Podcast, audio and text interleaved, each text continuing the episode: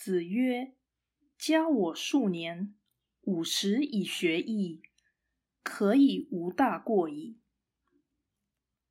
孔子说：“再让我多活几岁，前后用五十年的光阴学习易经，这足以使我知晓天道而无大过。”道义阐释。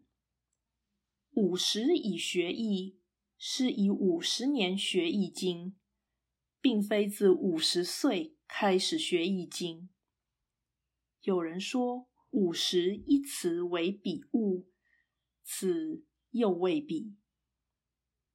此说是孔子自信可以知天道的表示，然其意是天道大约可知。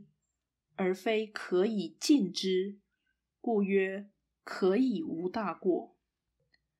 本文之旨是真相为超越性存在，人无法以理性悟道，但因没有他法，所以人必须以知识彻底问道。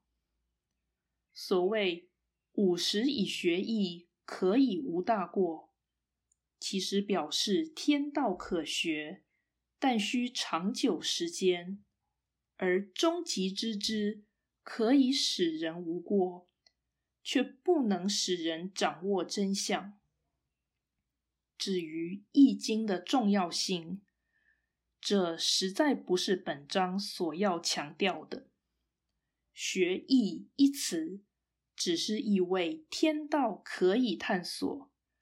而不是暗示真理尽在易经，否则孔子先表现他知天的信心，最后又说穷理之下仅得无大过，这岂不矛盾？